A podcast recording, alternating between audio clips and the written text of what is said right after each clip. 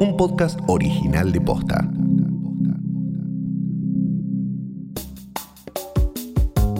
A pesar del avance de la ciencia y los viajes espaciales, hay quienes todavía creen que nuestro planeta es plano. Porque hay gente que desconfía de la ciencia. Hoy es lunes 7 de septiembre. Soy Martina Sotopose y esto pasó posta. Yo siempre daba el ejemplo de Galileo Galilei, que me parecía una persona que iba contra el poder, ¿no? que iba contra, contra lo que supuestamente era la verdad. Y ese era un ejemplo para mí conmovedor, alguien que se animaba a ir contra lo instalado.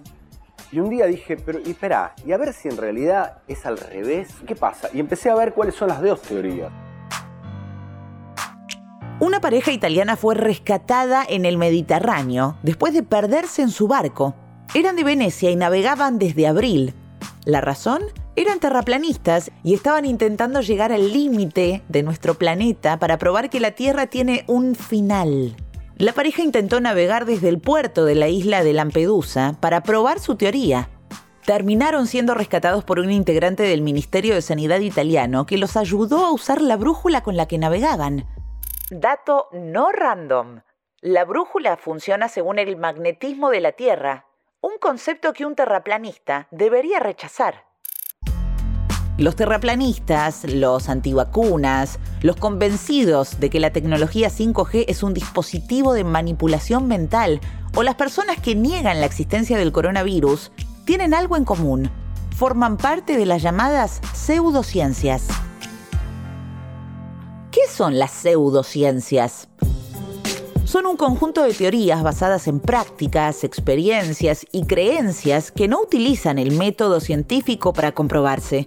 Y muchas están basadas en el negacionismo científico. Durante todo el siglo XX y buena parte del siglo XIX hay movimientos en contra del modelo científico como un modelo de autoridad. Nicolás Biotti es doctor en antropología, investigador del CONICET y trabaja en el área de estudios sobre religión y creencias. Esa historia en la Argentina también tiene una historia muy particular. A partir de la década del 70, eh, digamos con una serie de prácticas que hacia la década del 80 se empiezan a consolidar dentro del movimiento alternativo y las llamadas terapias alternativas.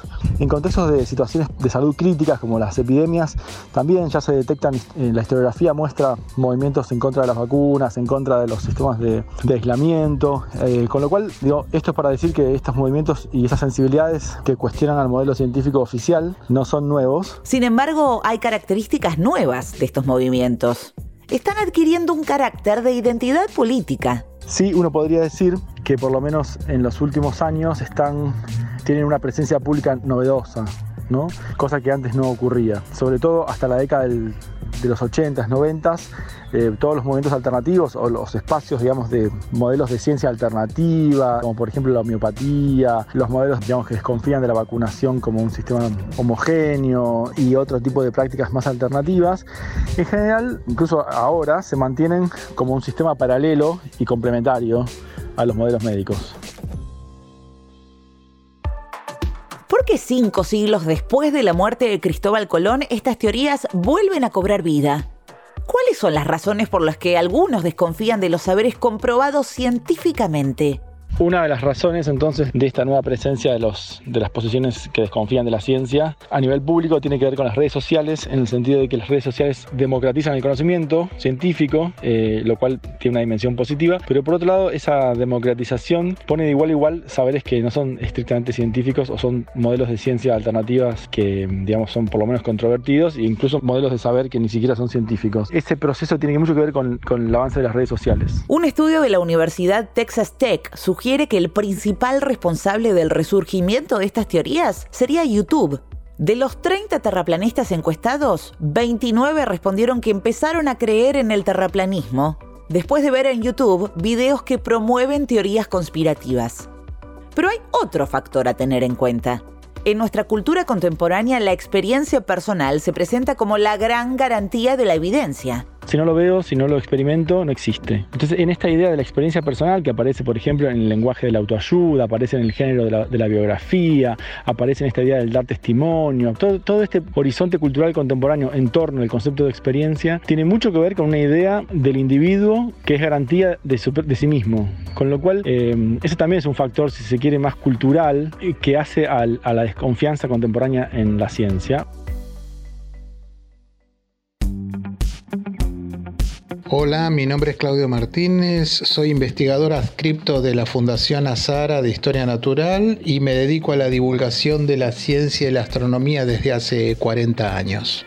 De empezar, preguntamos para estar completamente seguros. La Tierra es redonda, ¿no? Las evidencias de que la Tierra es redonda son muchísimas y hay algunas que son centenarias. Desde que la sombra de la Tierra sobre la Luna en un eclipse tiene borde redondo, hasta lo que sabían los marinos hace 400 años que cuando se aleja un barco o se acerca, lo primero que se ve es la parte alta de las velas y luego se ve el resto del barco.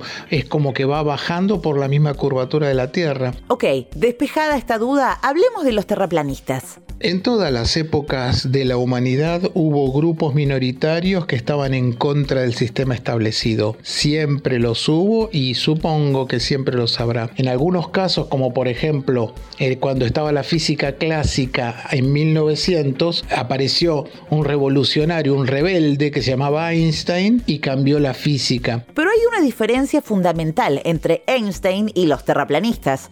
Bueno, tal vez más de una, pero lo importante, los terraplanistas no tienen evidencia para sostener sus posturas. El problema es que el movimiento terraplanista no tiene pruebas de ninguna naturaleza, son creencias, cosas eh, mal interpretadas, entonces finalmente no tienen ninguna manera de avanzar o hacer algo positivo o diferente. Dato random.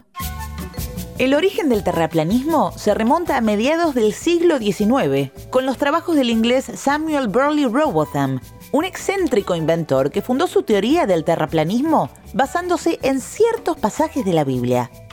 Creía que tanto el Sol como la Luna, el resto de los planetas y las estrellas estaban a unas millas de la superficie en que vivimos. Robotham y sus seguidores alcanzaron notoriedad al enfrentarse en escandalosos debates públicos con los científicos destacados de su época. Pero para principios del siglo XX, el movimiento había perdido fuerza. Las teorías de Robotham inspiraron la fundación de la International Flat Earth Society, que fue creada a mediados de los 50. ¿Cuándo volvimos a hablar de terraplanismo?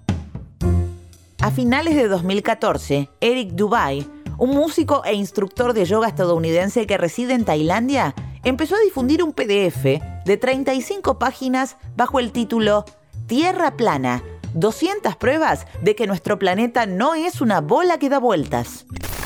Cuando uno compara sus propios sentidos y observaciones con instrumental científico, da que la Tierra está estacionaria, es plana, está quieta y lo que se mueve es todo lo que nosotros vemos y observamos que se mueve.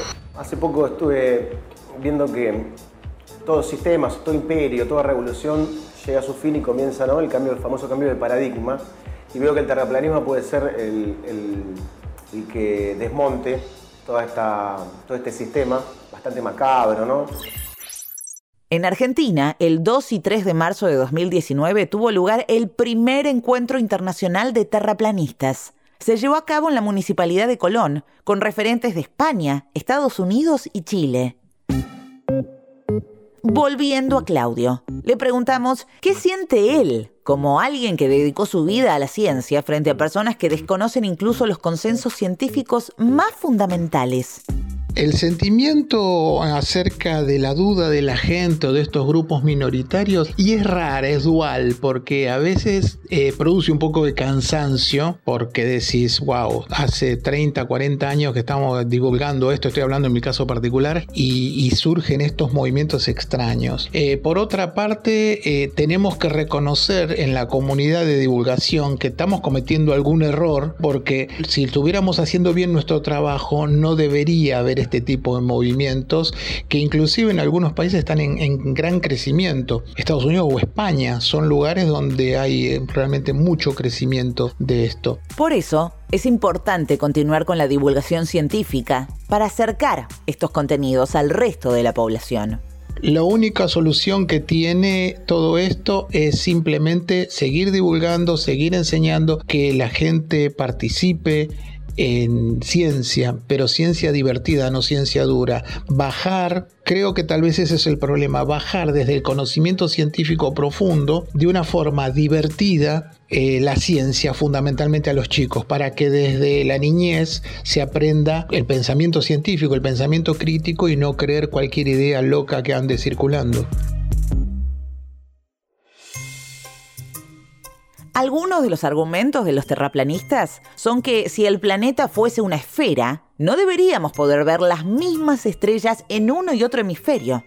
Que no ven al agua curvarse y que si la Tierra fuese redonda y girara sobre sí misma, los aviones podrían quedarse en el cielo fijos en un mismo lugar y esperar hasta llegar a destino.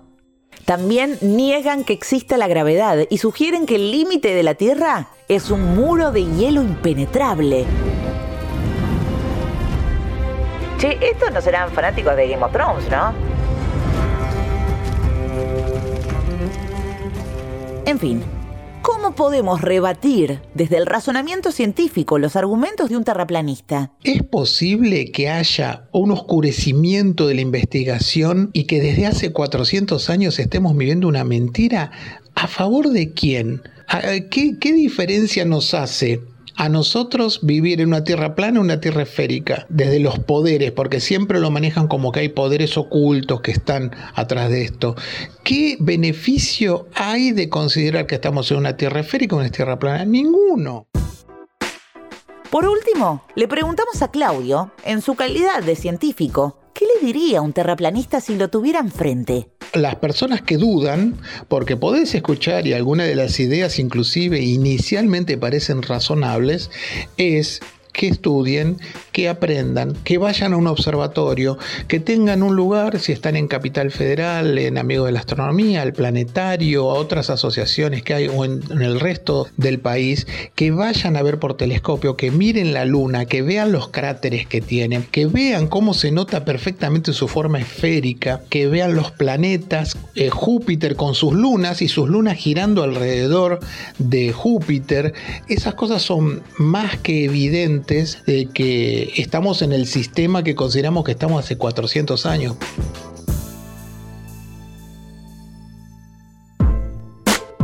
Esto pasó posta es una producción original de posta.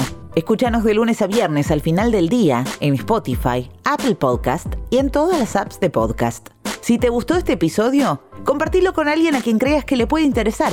Y si nos escuchas en Apple Podcast, te invitamos a que nos dejes una reseña. Nos suma muchísimo para que más gente descubra este podcast. Búscanos en Instagram y en Twitter. Somos arroba postafm. En la producción estuvieron Galia Moldavsky y Fede Ferreira. Nuestro editor es Leo Fernández. En la dirección general, Luciano Banchero y Diego del Agostino. Soy Martina Sotopose y esto pasó posta.